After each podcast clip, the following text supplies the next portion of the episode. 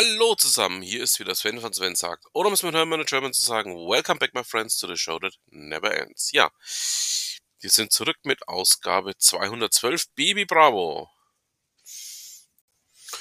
Und nun zu unseren heutigen Themen. Was haben wir denn für diese Ausgabe?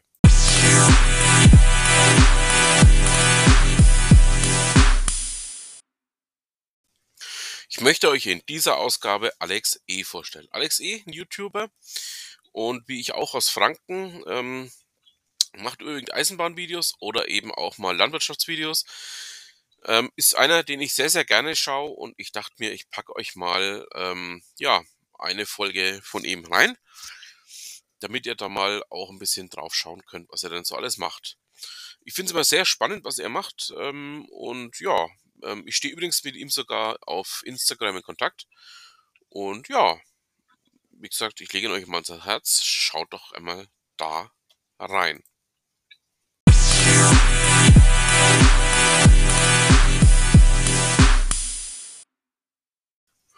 Und wenn wir schon im Umfeld von Gemünden am Main sind, ähm, ja, dann packe ich euch mal ein Video zur kompletten Strecke rein. Es hat ein alter Bekannter von uns, nämlich der Tobias, den wir hier auch schon im, Zug, äh, im, im Podcast zu Gast hatten, nämlich ähm, als YouTuber heißt er ja Zug 2013, mal gemacht, um euch mal einen Überblick zu verschaffen, wo wir denn da gerade auch sind.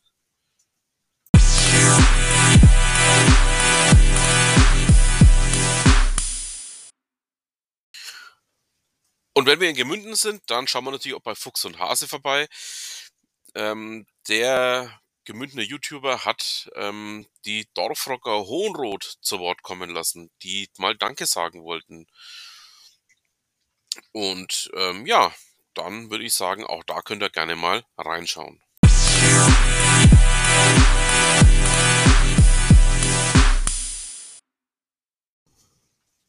Und wenn wir diese Strecke nun weiterfahren, kommen wir natürlich in Würzburg raus. Und wer sitzt in Würzburg? Ja, Ute Mündlein auch. Aber eben auch mein lieber Freund, der Ralf Thees.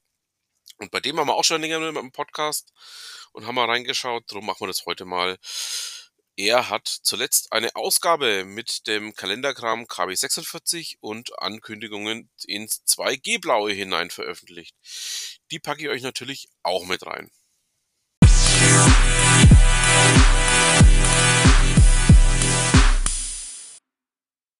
Und kommen wir nun zu einem komplett anderen Thema.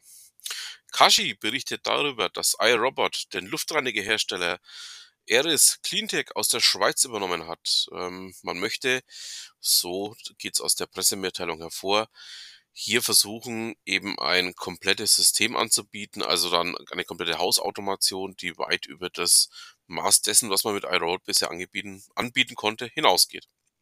Sind wir mal gespannt, was dabei rauskommt. Bleiben wir einfach mal dran.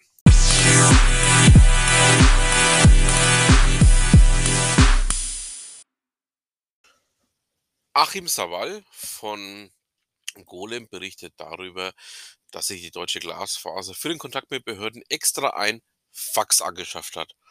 Ja, ihr habt richtig gehört. Wir schreiben das Jahr 2021 und Achim Sawal hat ein Interview mit Thorsten Dirks, dem Chef der deutschen Glasfaser, ähm, im Rahmen einer Veranstaltung durchgeführt. Bei der Veranstaltung handelt es sich nichts anderes als um die VATM Virtual Special, Special, Special, mein Gott, was für ein schwieriges Wort heute, ähm, die ja nichts anderes ist als der, ja, die Glasfasernabelschau in Deutschland. Ähm, Manches Mal fehlen mir auch die Worte, da noch was drauf zu sagen. Übrigens ähm, haben die Deutsche Glasfaser und Vodafone sich sehr kritisch zum Thema Bürokratie geäußert und auch über neue Förderungen ähm, möchten beide momentan nicht reden. Sie lehnen diese sogar ab. Ähm, das hat einfach damit zu tun, dass es eigentlich schon genug Fördermittel gibt für den aktuell laufenden Zeitraum, die aber noch nicht verplant bzw. umgesetzt sind. Also alles in allem ähm, wird das Ganze, denke ich mal, noch um einige Zeit lang sehr spannend bleiben. Und ähm, ja, Hannes Ametsreiter hat auch in diesem in dieser Veranstaltung ähm, davon gesprochen, dass die Genehmigungsverfahren für Mobilfunkstationen in Deutschland zu den längsten in ganz Europa zählen. Ähm, in Spanien zum Beispiel würden solche Anlagen von vornherein genehmigt und danach abgenommen. In Deutschland dauert es ja so circa zwei Jahre, bis eine Mobilfunkstation gebaut ist. Und laut seiner Ansicht wäre das Ganze auch in sechs Monaten zu schaffen. Ja, ähm es gibt da noch ganz, ganz viele andere Themen. Ich packe euch den Artikel, wie ihr wisst, mit rein. Ähm, könnt ihr euch selber mal durchlesen und ähm, es wirft mal wieder ein bezeichnend schlechtes Licht auf das, was in Deutschland da passiert. Und auch da kann man dann einfach nur noch dazu sagen, der Begriff digitaler Rückstand ist vollkommen gerechtfertigt.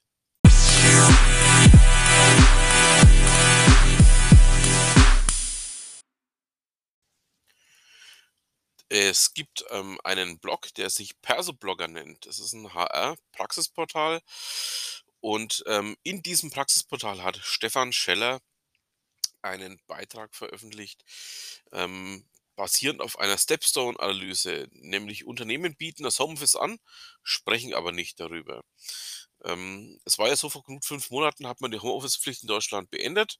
Jetzt ist sie eben aufgrund der aktuellen Corona-Situation wieder in der Diskussion und kommt auch wieder. Ähm, und die Mehrheit der Unternehmen plant auch langfristig an flexiblen hybriden Arbeitsmodellen festzuhalten. Ja. Ähm, Homeoffice-Regelungen werden oft auch gerne in Jobbeschreibungen verwendet, aber so richtig drüber reden will eigentlich keiner von denen. Was 'n aus Sicht von Stefan Scheller und auch von der Analyse ein großer Fehler ist. Ähm, man muss es auch als Angebot sehen gegenüber dem Arbeitgeber und auch dem Arbeitnehmer. Ähm hier diese Regelung, ähm, ja, beidseitig vernünftig, ähm, aufzusetzen, aufzubauen. Äh, gut, dann sind wir natürlich auch noch bei der Infrastruktur, die dafür notwendig ist, aber das ist jetzt ein völlig anderes Thema, auf das ich in meinen Podcasts hier ja auch oft genug komme. Und, ähm, es ist gerne auch viel dazu zu sagen, dass, ähm, die Jobsuchenden auch, ähm, gerne auch die Flexibilität, die eben diese Homeoffice-Lösungen anbieten, nutzen wollen. Und ja, ich denke mal, ähm, der Beitrag ist sehr, sehr, ähm, vielfältig, zeigt sehr, sehr viele Themenbereiche auf, die da auch reinspielen. Und ja, dann schaut da einfach mal rein.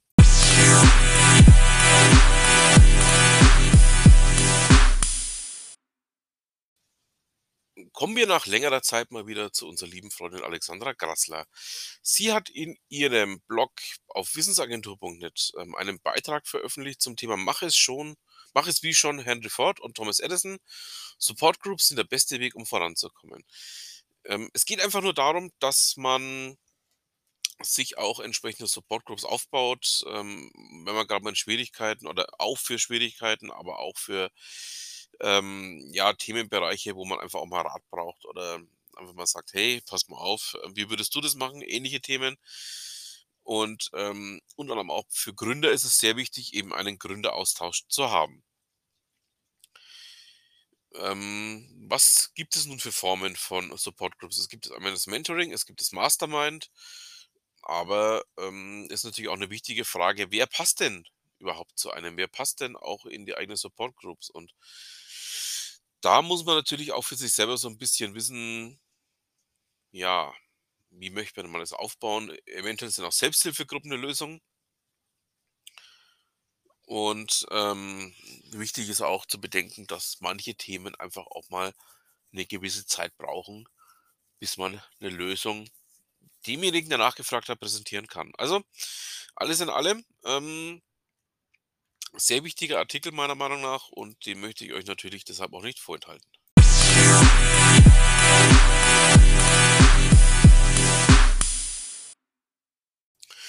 Wir haben ja auch schon öfters über die private Konkurrenz der Deutschen Bahn berichtet. Flixbus bzw. Flixtrain, also die Flix Mobility Group, ist ja sehr, sehr erfolgreich. Es gibt aber auch noch andere Anbieter, die hier ähm, wirklich durchaus ja, mit einigem Erfolg an den Start gehen. Die RDC gehört zum Beispiel dazu. Die RDC ähm, bietet ja unter anderem auch den Alpen-Sylt-Nachtexpress an, der ähm, zum einen von seitens, ähm, ja, Salzburg in Österreich oder auch von Basel in der Schweiz ohne Umstieg eine Möglichkeit nach Westerland in Sylt bietet. Das Ganze ist Nachtzug und, ähm ja, hat so 'ne knappe Fahrzeit von über 'n Daumen etwa, ja, 12 Stunden. Ähm, bleibt also auch genug Zeit, da schön im Zug zu übernachten. Und, ähm, es gab dieses Angebot ja auch schon dieses Jahr, ähm, Corona-bedingt natürlich etwas verkürzt. Ähm, das Angebot wird's aber auch nächstes Jahr wieder geben. So berichtet es eben die Bahnblockstelle und ja, da freuen wir uns dann drauf, wenn das Ganze wieder losgeht. Ähm die Saison startet dann am 6. Mai 2022 mit den nächsten Fahrten. Also, alles in allem, es gibt doch auch wirklich, ähm, positive, ja, Berichte aus der Bahnwelt. Ähm, und, ähm, der große, ja, Primus Primus möchte ich jetzt nicht mal unbedingt sagen, sondern der große Unternehmer bekommt auch ordentlich Konkurrenz. Und das ist auch ganz gut so, weil Konkurrenz belebt das Geschäft und sorgt dafür, dass man ordentlich arbeitet.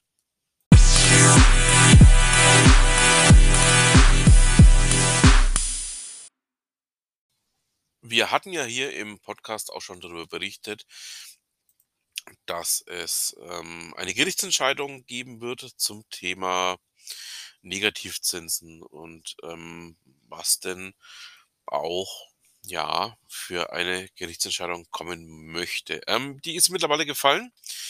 Erstinstanzlich muss man dazu sagen, ähm, da die Banken dagegen vorgehen werden und damit wisst ihr auch, was passiert ist. Ähm, das Gericht, ähm, hat entschieden, dass die Banken keine Negativzinsen bei oder ein Verwahrentgelt äh, erheben dürfen und, ähm, muss es stattdessen sogar auch noch zurückzahlen.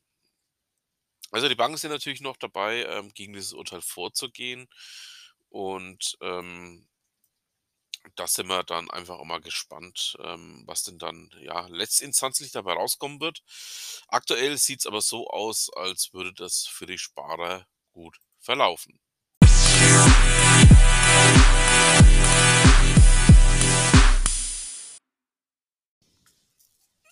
Ich werde ja gern auch als der Schwarzseher bezeichnet. Aber, ähm, so schlecht liege ich mit meiner Meinung aktuell gar nicht. Ähm, NTV berichtet nämlich darüber, dass Ausländer dem Standort Deutschland miese Noten geben. Die Wirtschaftsprüfungsgesellschaft KM äh, KPMG fragt nämlich regelmäßig ausländische Konzerne nach ihrer Sicht auf den Standort Deutschland. Und, ähm, bei der aktuellen Befragung, ja, waren die Antworten sogar noch kritischer als in den vergangenen Jahren. Und das, ähm, ja, schlägt sich natürlich auch auf die Investitionsentscheidungen nieder. Ähm, das heißt, ich war mit meinen Aussagen, grade auch was das Thema digitaler Rückschritt angeht, ähm, gar nicht so verkehrt gelegen. Ähm, man sieht einfach auch, dass die digitale Infrastruktur in Deutschland absolut unentwickelt ist und dass das natürlich dann auch für die, ja, Konzerne durchaus, ähm, zur Folge hat, dass man lieber den großen Bogen um Deutschland macht.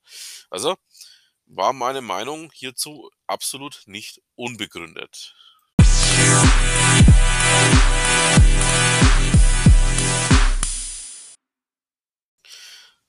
Gestern hatte ich ja bereits, ähm, in der 1. von mir veröffentlichten Ausgabe zur Würzburger Webweek, ähm, Weekly, ähm, angekündigt, dass es einen Podcast gibt aus dem Spessart von dem dortigen Gründerzentrum, der sich Gründergossip nennt. Und ich möchte euch hier die Ausgabe 4 vorstellen.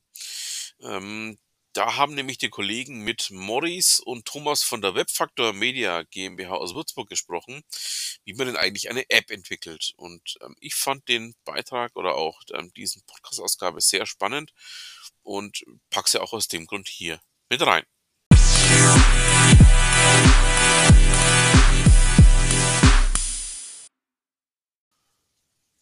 Kommen wir nun zu jemandem, den wir auch gerne hier zu Gast haben, nämlich zu Thorsten Maue. Thorsten hat in seinem Blog ähm, über das Aus der Netbank berichtet. Netbank war ja ja sozusagen der Versuch der Augsburger Aktienbank auch in das moderne Banking einzusteigen.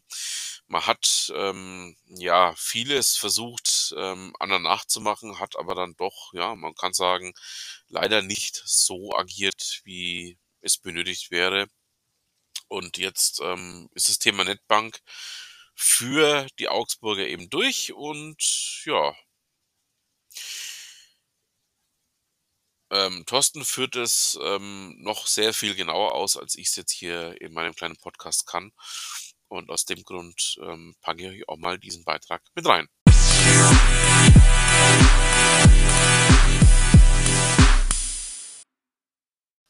Wir sind natürlich noch nicht am Ende unseres kleinen Podcastes hier. Wir kommen noch zu einem ganz wichtigen Bestandteil. Wir kommen noch zu Ute Mündlein. Wir sind ja aktuell in der Serie, was man vor Weihnachten noch alles erledigen kann. Und ähm, jetzt sind wir bei dem Punkt angelangt, welches Tool nutzt du denn nicht mehr? Ähm, Geschäftserfolg bedeutet nämlich nicht nur mehr Umsatz machen oder auch ja mehr Gewinn machen, sondern es geht auch darum, unnötige Kosten zu sparen. Und dafür ähm, muss man natürlich auch überprüfen, verwendet man eigentlich alle Tools, die man so im Portfolio im Köcher hat noch? Oder ist es vielleicht wichtig, das eine oder andere abzukündigen und damit Kosten einzusparen? So, damit haben wir es für die heutige Ausgabe. Ich bedanke mich fürs Zuhören. Wünsche noch eine schöne Restwoche, ein schönes Restwochenende. Und dann bleibt mir auch nur noch zu sagen, ja, was immer Sie machen, machen Sie es gut.